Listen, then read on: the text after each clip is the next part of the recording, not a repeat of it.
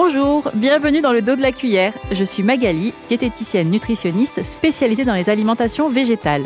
Ce podcast a pour but de partager mes expériences, mes rencontres et mes réflexions sur la diététique et le véganisme. Je te souhaite une bonne écoute.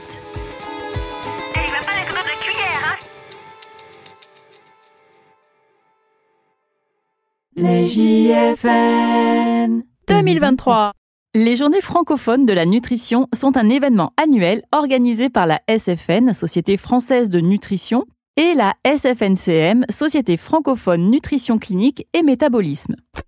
Cette année, elles avaient lieu à Marseille du 6 au 8 décembre. Marseille bébé Tout, tout, tout Marseille bébé Elles se définissent comme, je cite, une réunion annuelle interdisciplinaire et interprofessionnelle consacrée à la nutrition sous tous ses aspects. Elles réunissent les spécialistes de la nutrition médicale, de la physiologie de l'alimentation, de la biologie, des sciences de l'aliment et de la nutrition animale. Fin de citation. C'est donc un événement majeur en France pour tous les acteurs et actrices du secteur de la nutrition. On peut y croiser des chercheurs et chercheuses, des professionnels de santé, des enseignants et enseignantes, etc. Les thèmes des conférences sont très variés, comme le plaisir de manger pour un bon état nutritionnel des résidents en EHPAD. Ah, c'est de la merde, j'insiste bien là-dessus. Microbiote néonatal et comportement alimentaire chez l'adulte. Des interventions sur l'influence de l'étiquetage alimentaire des sujets un petit peu plus pointus comme le ciblage de la reprogrammation métabolique de l'adénocarcinome pancréatique. Hein Quoi, pardon? Des conférences sur l'anthropologie du comportement alimentaire, le partage de travaux de recherche et de découvertes récentes sur certaines molécules permettant par exemple la perspective de nouveaux traitements dans les carences en fer ou le diabète. Bref, c'est très varié et très intense comme journée. Il y a plusieurs formats, conférences, posters commentés, cas cliniques, etc. Plusieurs salles, donc certaines interventions ont lieu en même temps et il faut choisir celles qu'on verra en public, sachant qu'elles sont aussi enregistrées et disponibles en replay. Et c'est donc un peu the place to be quand on s'intéresse à la nutrition. Par contre, il faut mettre la main au portefeuille. Pour trois jours de conférence, si on n'est pas membre de la SFN ou de la SFNCM organisatrice de l'événement, pour un ou une diététicienne, cela coûte 240 euros en prévente, 315 ensuite pour du présentiel, ou alors 190 et 250 euros pour juste l'accès au replay pendant trois mois. Autant dire que pour une profession qui galère déjà pas mal, sortir cette somme et ne pas prendre de consultation pendant 3 ou 4 ou 5 jours avec le déplacement, faut être très motivé. En ce qui me concerne, je bénéficiais du tarif étudiant à 50 euros, donc ce sera peut-être ma seule et unique occasion de pouvoir m'y rendre. Dans le programme des JFN cette année, j'étais contente de voir qu'il y avait pas mal de conférences sur le thème de la végétalisation de l'alimentation. Même si je doute que le bien-être animal soit au centre des préoccupations des sociétés organisatrices, mais je peux me tromper, en revanche, l'urgence écologique et de santé à réduire la consommation de produits animaux entraîne que ce sujet devient incontournable dans un événement sur la nutrition. Enfin, moi, je dis ça comme si c'était une évidence et que toute la société française en général et médicale en particulier avait déjà cette prise de conscience. Eh bien, cette immersion de trois jours dans le secteur français de la nutrition m'a bien, bien ramené les pieds sur terre.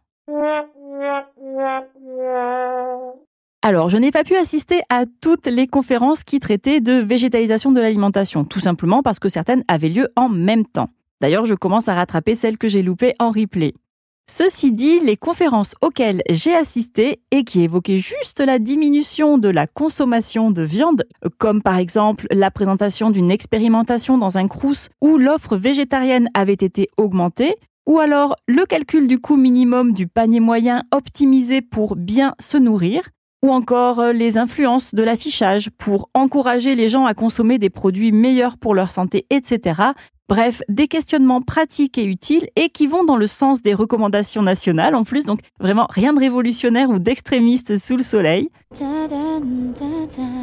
Et eh bien presque systématiquement, à la fin de ces conférences, au moment des questions, il y avait une intervention de quelqu'un dans le public pour rappeler que oui, mais le fer héminique est mieux absorbé. Oui, mais le gaspillage alimentaire, c'est grave aussi. Oui, mais les aliments ultra transformés, c'est nul. Bref, c'était même devenu un running gag avec mes collègues diète. On attendait la question not all viande complètement à côté de la plaque à la fin de chacune de ces conférences. Merci de rien. Au revoir, messieurs, dames. Parce qu'il est apparemment impossible en France, dans un congrès sur la nutrition et la santé, d'évoquer la simple possibilité de peut-être juste un peu moins consommer de viande sans que ça provoque dans l'assistance le besoin urgent, parce que c'était souvent la première question qui était posée, et irrépressible. On pouvait sentir un, agacement, une agitation dans la voix de la personne qui posait sa question, de rappeler que quand même la viande, c'est pas si pire. Alors, je veux pas croire que toutes ces personnes soient forcément mal intentionnées. Je crois qu'elles pensent sincèrement que la végétalisation de l'alimentation est quelque chose de néfaste pour leurs patients et leurs patientes. J'imagine qu'elles ont surtout peur des dérives que cela peut engendrer car finalement, ce sont ces dérives et les faits divers les plus choquants qui sont le plus souvent relayés et mis en avant. Et il faut reconnaître que ce sont aussi les cas les plus extrêmes, c'est-à-dire quand la santé ou le pronostic vital est en jeu, qui atterrissent dans leur cabinet ou dans leur structure médicale. Mais ces cas extrêmes ne sont pas représentatifs de la plus grande majorité des personnes VG qui, elles, est en bonne santé. Mais bon, je peux comprendre que quand on n'est pas familier du sujet, qu'on est en contact au quotidien avec une population fragile ou malade, et que les seules fois où on est confronté à des patientes et patients VG, c'est dans les cas où la santé est altérée, oui, je peux comprendre qu'on rejette ce qui est finalement perçu comme un effet de mode inquiétant. Pour moi, ce rejet provient donc d'une méconnaissance qui entraîne une peur. Et le fait que ce sujet soit abordé dans des événements comme celui-ci, bah, c'est plutôt bon signe à condition d'avoir les intervenants et intervenantes appropriés pour en parler. Pour un sujet touchy et qui mérite d'être traité avec sérieux, humanité, finesse et professionnalisme, comme par exemple les alimentations végétales chez les enfants, eh bien, j'ai assisté à deux conférences très différentes. La première s'appelait Régime sans viande, de point, une menace pour la croissance, point d'interrogation, et la deuxième s'appelait Régime végétalien, de point, un danger réel pour la santé de l'enfant, point d'interrogation. Un thème similaire donc, présenté par deux docteurs, pédiatres, travaillant dans des structures hospitalières françaises reconnues.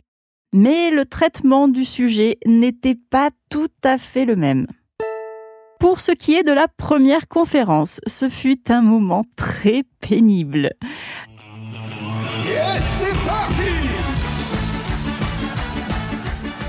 L'intervenant à grand renfort d'images mettant en scène des enfants malades ou se mettant en danger utilisait un humour douteux pour présenter des cas cliniques très caricaturaux et des conseils plutôt sommaires.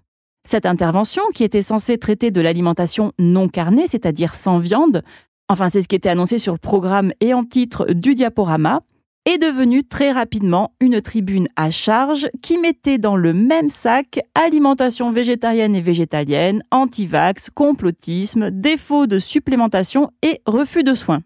Alors, on a eu droit, évidemment, avec une trame narrative vraiment pas nécessaire, aux jus végétaux type lait de riz ou lait d'avoine du commerce donnés en nutrition exclusive à des nourrissons, ce qui effectivement est dangereux pour leur santé.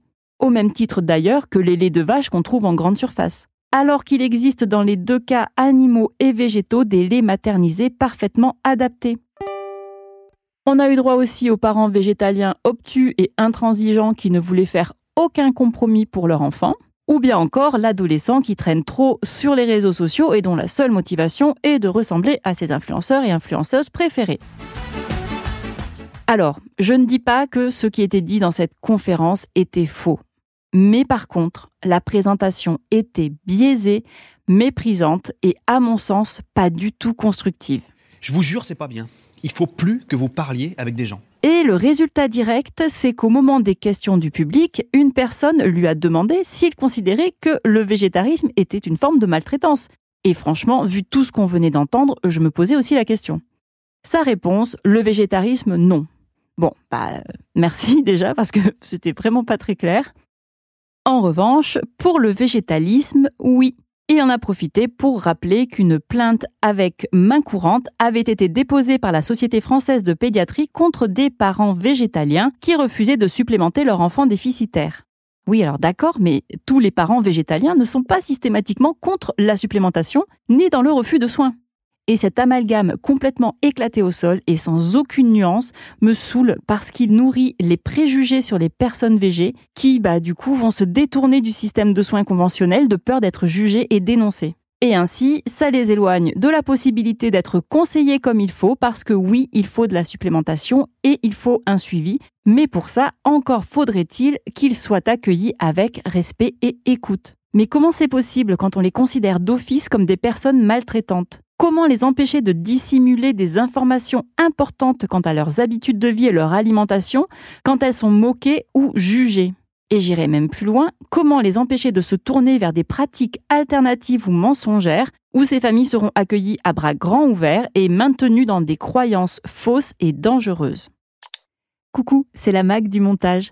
Après avoir enregistré l'épisode, j'ai visionné la vidéo de Sohan Tricoire, collègue diète dont j'apprécie beaucoup le travail, intitulée Le rapport des végétaliens et végétaliennes à la médecine. Cette vidéo de 10 minutes seulement très intéressante reprend et complète certains points que j'évoque dans l'épisode, sauf que Yel le fait comme à son habitude de manière beaucoup plus documentée et constructive, puisqu'ici, je le rappelle, il ne s'agit que de mon ressenti et celui des diètes avec qui j'ai pu échanger. Donc si le sujet t'intéresse, je pense que cette vidéo t'apportera un point de vue plus instructif et moins épidermique que le mien.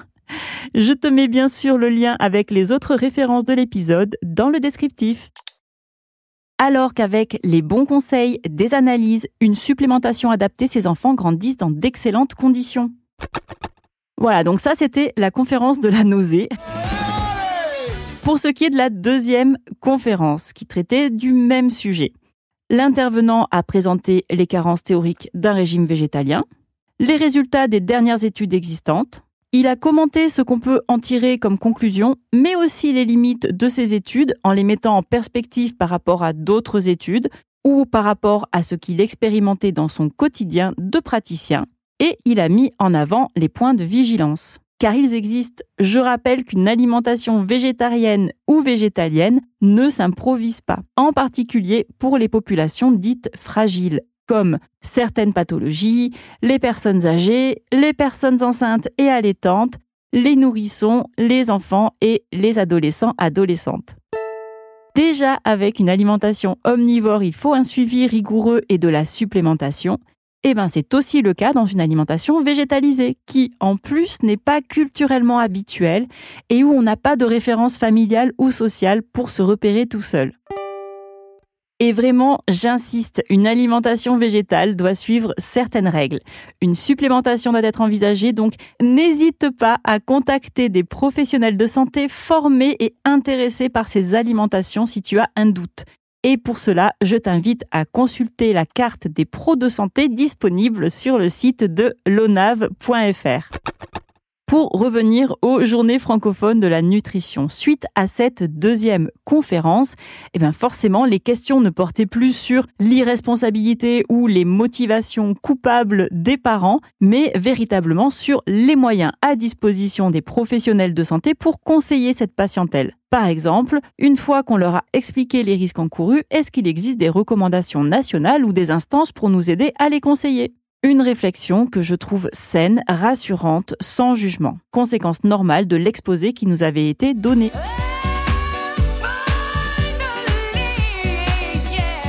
Et cette question est légitime parce qu'effectivement, comme je l'évoquais déjà dans mon premier épisode sur mon parcours d'étudiante végane en BTS diététique, il n'existe pas de recommandation nationale en France concernant les alimentations végétariennes et végétaliennes.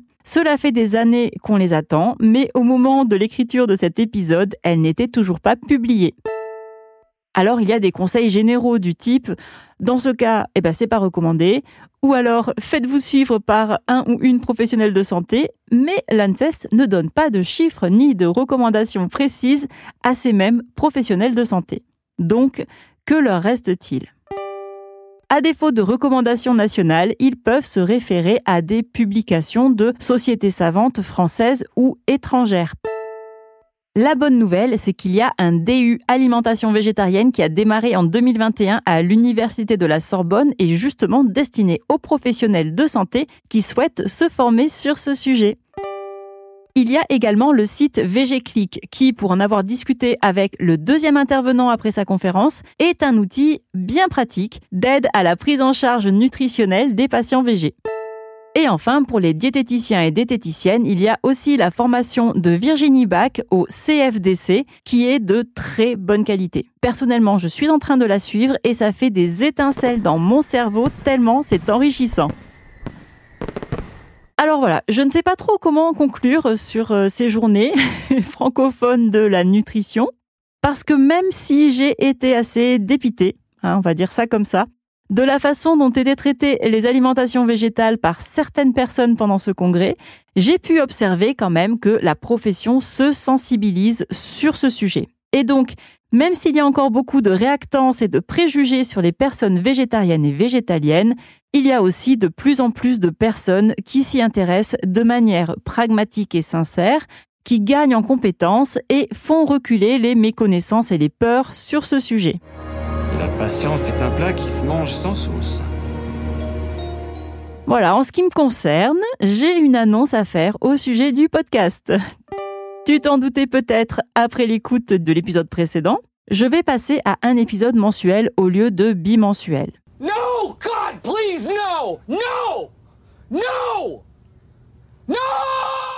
Tout simplement parce que, comme tu l'as peut-être compris, depuis que j'ai mon diplôme, je continue à me former, ce qui me prend du temps. D'ailleurs, le DU de la Sorbonne dont je parlais plus tôt, eh ben, je suis fière de t'annoncer que je fais partie de la promo 2024 et ça démarre en janvier. Donc, euh, voilà, j'ai trop hâte. Et il faut aussi que je prépare le lancement de mon activité de diète puisque j'avais annoncé un démarrage au premier trimestre 2024 et il me reste encore pas mal de boulot. Bref, les prochaines semaines vont être très chargées pour moi, donc même si ça me coûte de sortir les épisodes moins souvent parce que j'aime vraiment beaucoup trop ça, eh bien je préfère être raisonnable et me laisser le temps de me concentrer sur d'autres choses tout aussi passionnantes entre deux sorties d'épisodes. C'est la fin de cet épisode. J'espère que tu auras pris autant de plaisir à l'écouter que moi à le produire. N'hésite pas à t'abonner pour être averti de chaque nouvelle sortie. Et si tu le souhaites, tu peux laisser un avis sur ta plateforme d'écoute préférée. Ça m'aidera beaucoup. Si tu as des questions ou que tu souhaites échanger, tu peux aussi me retrouver sur Instagram sur ma page Le dos de la cuillère podcast. Et bien sûr, si tu penses que ce podcast pourrait aussi intéresser ton entourage, ne te retiens surtout pas de le partager et d'en parler autour de toi. À bientôt!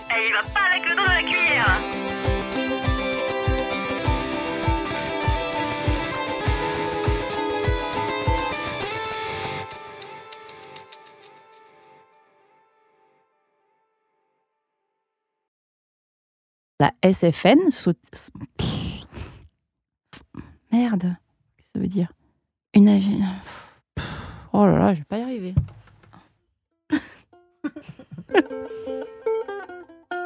Les jours... Eh, C'est pas facile de faire. euh. Les journées francophones de nutrition. Les journées francophones de nutrition. C'est mieux. Putain. Les journées francophones de nutrition. Bon, c'est vrai que C'était la même chose. Sion. Les JFN. Non. Les JFN. C'est ça? Génial. Les JFN. C'est mieux, non? Non.